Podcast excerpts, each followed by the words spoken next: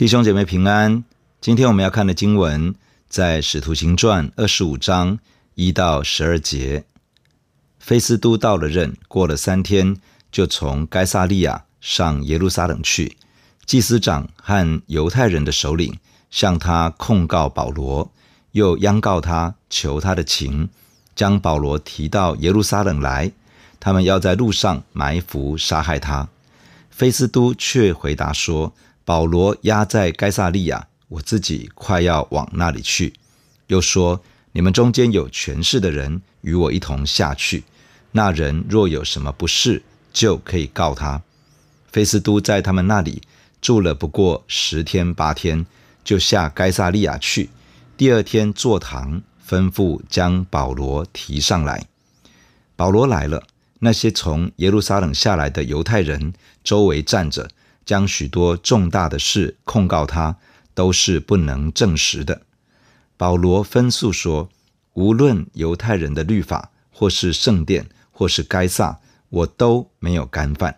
但菲斯都要讨犹太人的喜欢，就问保罗说：“你愿意上耶路撒冷去，在那里听我审断这事吗？”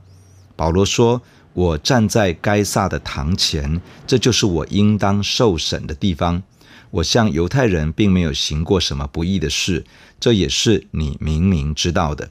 我若行了不义的事，犯了什么该死的罪，就是死，我也不辞。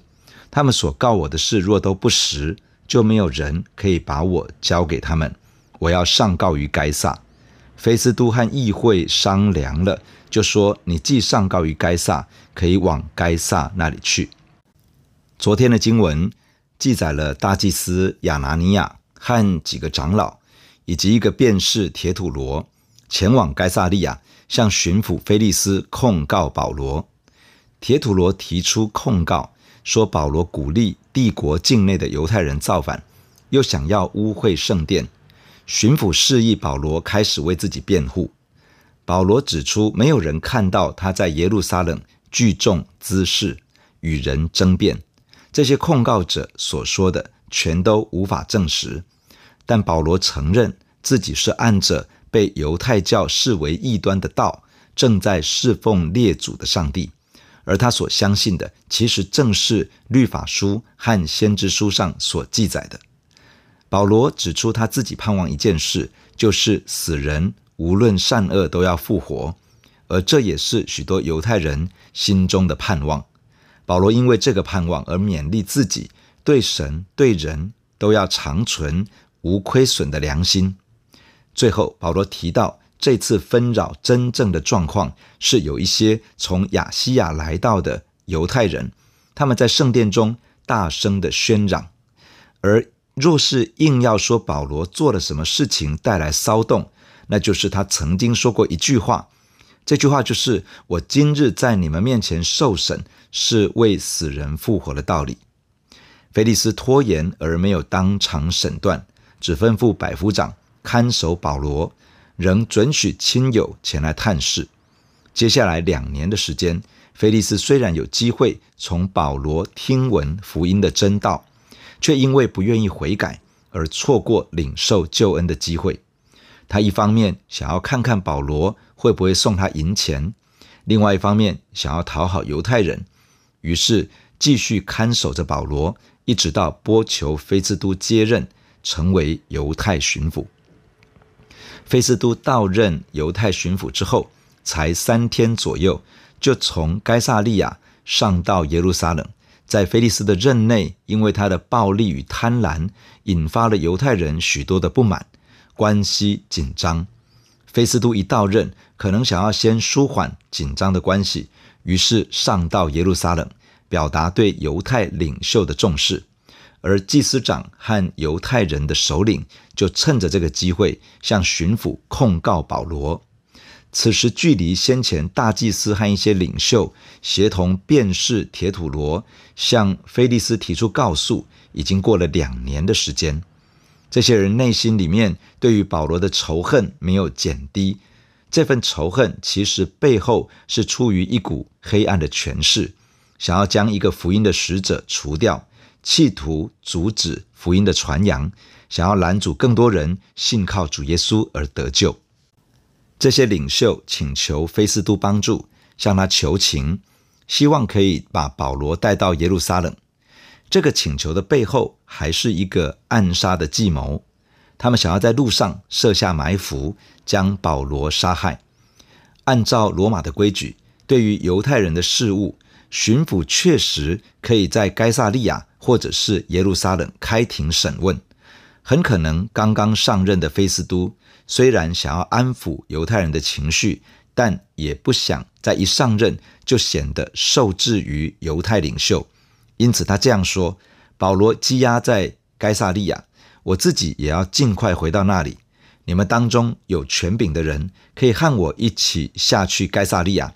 假如保罗有犯下什么错误，你们可以在那里提出告诉。菲斯都在耶路撒冷住了不超过十天，就回到该撒利亚去。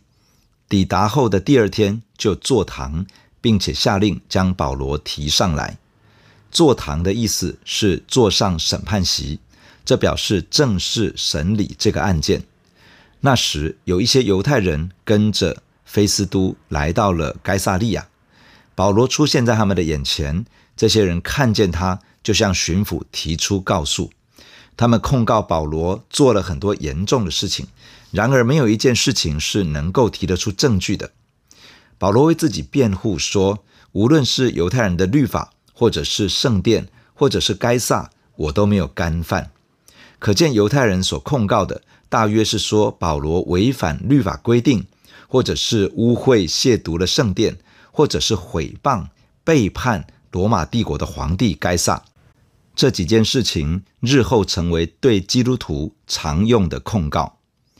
违背律法对于罗马巡抚而言，这是犹太人内部的事情；亵渎圣殿是罗马帝国准许犹太公会执行死刑的项目。背叛该萨，则是一定要处死的罪名。然而这些事情完全没有人证物证的支持，保罗也确实都没有做。整个局面好像就僵在那里，整个审问无法有效的进展。巡抚菲斯都衡量当下的状况，考量到他刚刚上任，想要拉拢和犹太领袖之间的关系，好让自己任期之内犹太地可以平静一些。于是他问保罗：“你愿意上到耶路撒冷，在那里听我审问这些事情吗？”但保罗拒绝了。他说：“我如今站在该撒的堂前，这就是我应该受审的地方。”这里提到该撒的堂前，堂指的是审判席。罗马巡抚开庭审理案件，是基于罗马皇帝该撒的授权，所代表的是该撒的权柄。因此，巡抚的审判席也可以称为该撒的堂前。保罗强调：“我向犹太人并没有行过什么不义的事，这也是你明明知道的。我若是行了什么不义的事，犯了什么该死的罪，就是死，我也不推辞。”保罗指出，菲斯都不只是查不出保罗有什么罪行，他根本就看得一清二楚，知道保罗是无罪的。若是犯罪，保罗愿受刑罚；若是犯下死罪，被处死刑，他也不会抗拒推辞。保罗接着说：“假如他们控告我的事情都是虚假不实的，就没有人可以把我交在他们手中。”保罗心中知道，犹太领袖想要将他除掉，一定会设法在路上就将他击杀。保罗不是怕死的人，但是他不希望自己是这样无畏而死。我们的生命有神的呼召与计划，我们一生年日要在神的手中发挥最大的效用，带来最大的祝福，让神使用我们去带出最大的福音果效，而不是在不警醒与轻忽之中突然丧失了自己的生命。最后，保罗提出了一个要求，他说：“我要上告于该撒，这是罗马法律赋予的权利。”让公民可以提出上诉，上诉到最高当局，也就是皇帝那里，由该撒亲自开庭审理。菲斯都和他的顾问们所组成的议会讨论之后，回应了保罗的要求，说：“你既然要上诉到该撒那里，就可以前往该撒那里去。其实，菲斯都已经感受到这个案件的棘手与复杂。保罗的请求刚好让他有一个很好的理由，把这个难办的案件向上推，免掉一场麻烦。保罗内心真正在意的，其实不是自己的权益，而是神对他的呼召与计划。他的内心很早就有感动，要前往罗马，参与在那里教会的建造，并且继续宣教的行动，让福音传到当时的地极。也就是西班牙。当保罗在耶路撒冷被捉拿，被千夫长抢救出来，安置在营楼之中，主耶稣对他说：“放心吧，你怎样在耶路撒冷为我做见证，也必怎样在罗马为我做见证。”既然有这样的应许，表示先前前往罗马的感动是神放在他内心的引导与呼召。既然如此，保罗需要警醒留意。不让恶者破坏神的计划。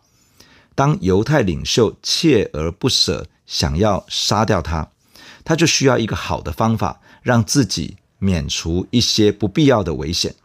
因此，透过罗马官方提供的保护，成为一个最好的方式，让保罗可以顺利前往罗马，在那里继续与神同工。当神有一份呼召与拣选在我们的身上时，神确实也会成为我们的保护与遮盖，使得我们脱离属灵仇敌的攻击和搅扰。然而，我们需要学习保守自己，不进入试探引诱之中。我们也需要从神而来的智慧和灵巧，运用神所预备的资源和管道，让自己避免掉一些不必要的危险，以便可以有更多的机会来回应神对我们的呼召与计划。成就神透过我们要成就的工作，弟兄姐妹，让我们一起在神的面前来祷告。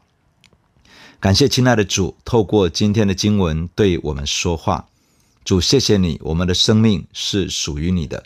你把我们从罪恶黑暗当中拯救出来，使我们脱离了审判和刑罚。你在我们的人生里面有一份呼召。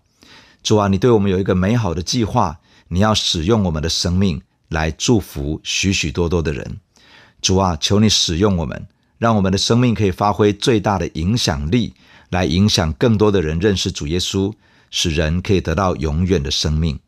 主，求你也帮助我们，可以学习保守自己，不进入到试探与引诱。主，当你呼召我们，当你拣选我们，当你保守我们，当你赐恩给我们。